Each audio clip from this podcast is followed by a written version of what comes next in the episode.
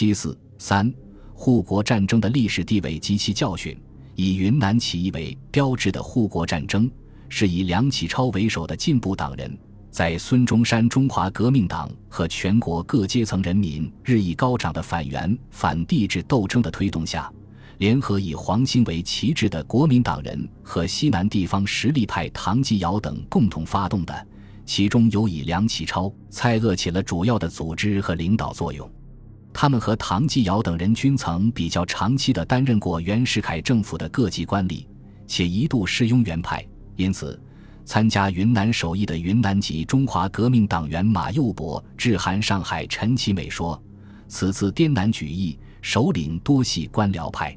其实，岂止滇南举义，整个战争的始末又何尝不如此？孙中山和中华革命党虽属反袁反帝制斗争的急先锋。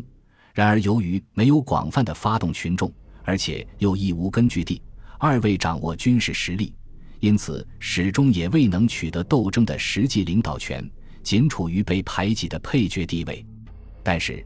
这并不影响护国战争作为中国近代历史，特别是中华民国史上一次重要革命战争的历史地位。首先，它宣誓与全国民努力拥护共和国体，使帝制永不发生。要求恢复孙中山公布的临时约法和据此而成立的国会，并拭灭国贼袁世凯，说明他在政治上与孙中山领导和发动的辛亥革命及其以后的二次革命宗旨是一致的。从这个意义上说，他的确继承了孙中山开辟的资产阶级旧民主主义革命事业。其次。他的参加者不但有深受孙中山革命教育和思想熏陶与影响的革命党人和广大人民群众，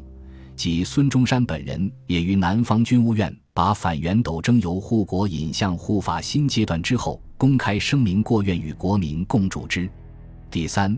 他还认真地履行宣言，组织了切实有效的战斗，不仅实实在在地推翻了洪宪帝制，埋葬了袁世凯。而且最终迫使段祺瑞宣布恢复临时约法和旧国会，基本达到了预期目的。因此，也可以说，这是一次胜利的革命战争。护国战争之所以能取得胜利，首先是因为它顺应了历史发展的要求，反对复辟封建帝制，维护资产阶级民主共和制的正义性质。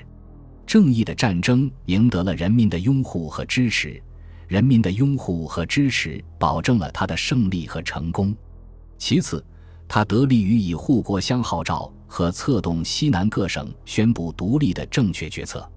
根据袁世凯卖国称帝的新的历史条件，他提出了护国这个战斗口号，宣布一方面是不容皇帝出现，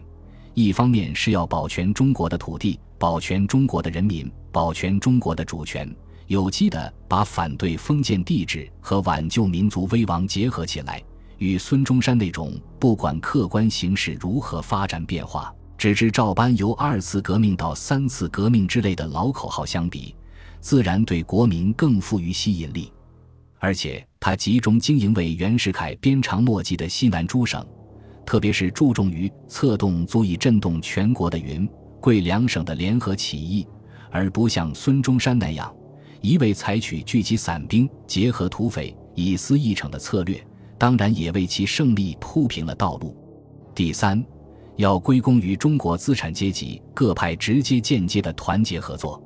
护国战争时期的资产阶级各派虽因其固有的特性，不可避免的仍然存在着矛盾和斗争，而且中华革命党自述中华革命军旗号，护国军内部进步党人。国民党人和西南地方实力派之间也并非毫无芥蒂，但由于大目标一致，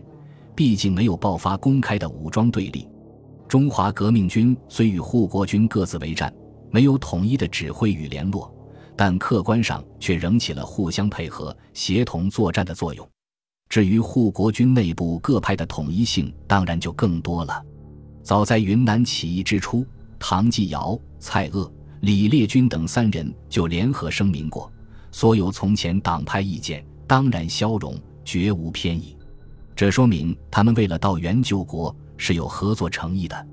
正如梁启超所说：“盖此次各派皆饱受数年来苦痛之教训，客气悉除，误解一扫，人人各自忏悔其前此之所为。温和派有然，激烈派亦有然。正因中国资产阶级各派在主客观上都有团结合作的愿望与行动，这就为反元反帝制斗争开创了新的局面，从而取得了护国战争的最后胜利。但是，对护国战争的胜利也不宜估价过高。诚然，袁世凯是打倒了，民国也算恢复了，可是胜利者却重蹈辛亥覆辙，把胜利的果实又拱手奉给了北洋军阀段祺瑞。国家政权并没有发生革命性的转移，人民还是毫无所得。所不同的只是辛亥时期的袁世凯以总统名义接管了政权，而段祺瑞这次是以内阁总理名义接管政权罢了。此其一。其次，他不但未打倒北洋旧军阀，反而实际上造就和扶植了以唐继尧为代表的一批大大小小的地方新军阀。这是护国战争的组织者和领导者们所始料不及的。其三，他在声讨袁世凯以国家为牺牲、引虎狼以自卫的同时，却又召回各国，宣布帝制问题发生前，民国政府及前清政府以前与各国所订结之条约均继续有效，赔款及借债均仍旧担任。也就是说。连袁世凯在日本二十一条基础上与日本签订的《卖国民四条约》也在担任之列，这表明他在帝国主义列强面前同样表现得十分软弱无力。所谓保全国权，不过是一句空话。事实上，他时刻都在幻想得到日本帝国主义的支持，而且同样不计利害。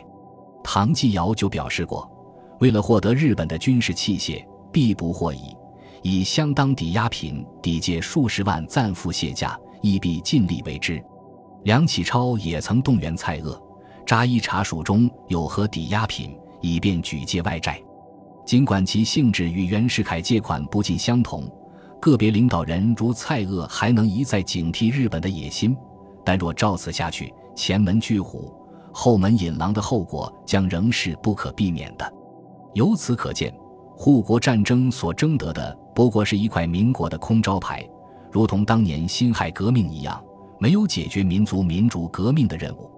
从这个意义上说，他最终还是失败了。在中国资产阶级争取就民主主义革命胜利的过程中，护国战争时期的客观条件是较为有利的。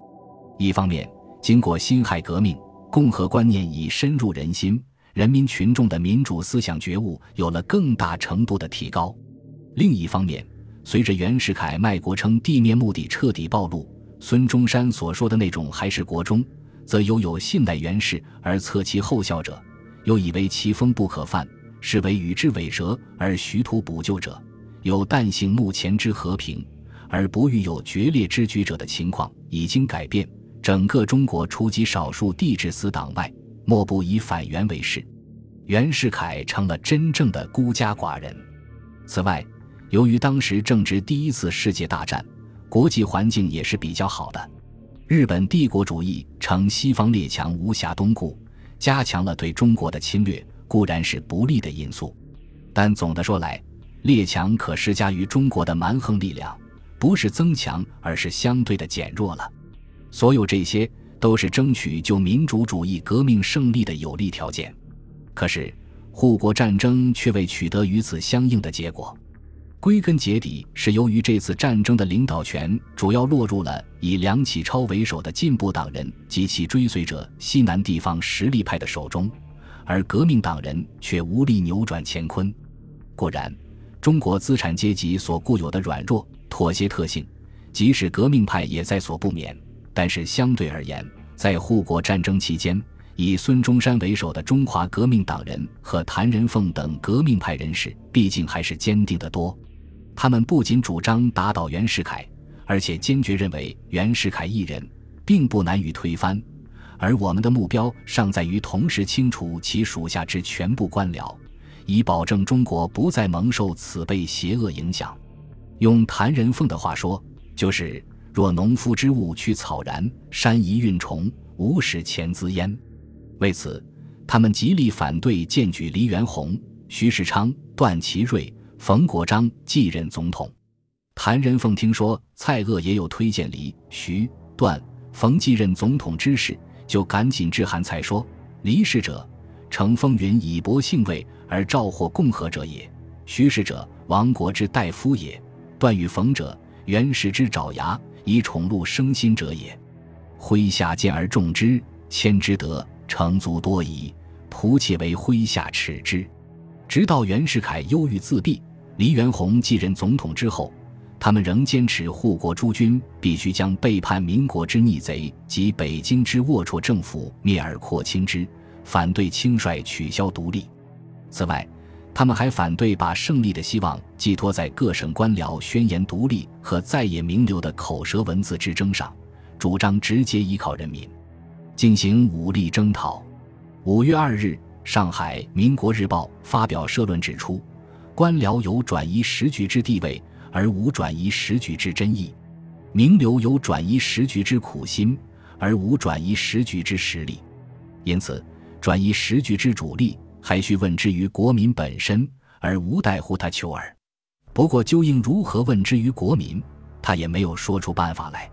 以上事实说明，以孙中山为首的中华革命党人和谭仁凤等革命派人士对护国战争的指导。比梁启超等进步党人还是要高明一些，可惜的是，他们不掌握领导权，缺少推行贯彻的力量。本集播放完毕，感谢您的收听，喜欢请订阅加关注，主页有更多精彩内容。